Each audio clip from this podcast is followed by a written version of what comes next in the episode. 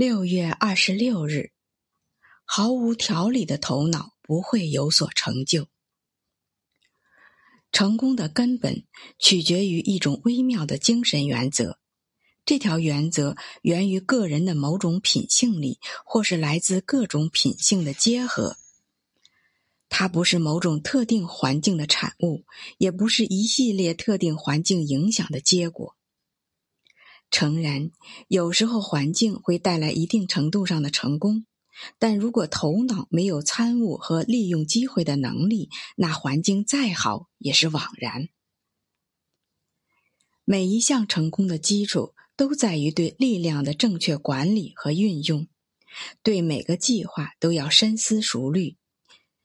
成功就如同一朵鲜花的绽放。它可能出现的很突然，但却是之前长期孕育的结果，是由各项准备孕育而出的结果。人们只看到了他人的成功，而成功之前的心理历程和奋斗经过却少有人问津。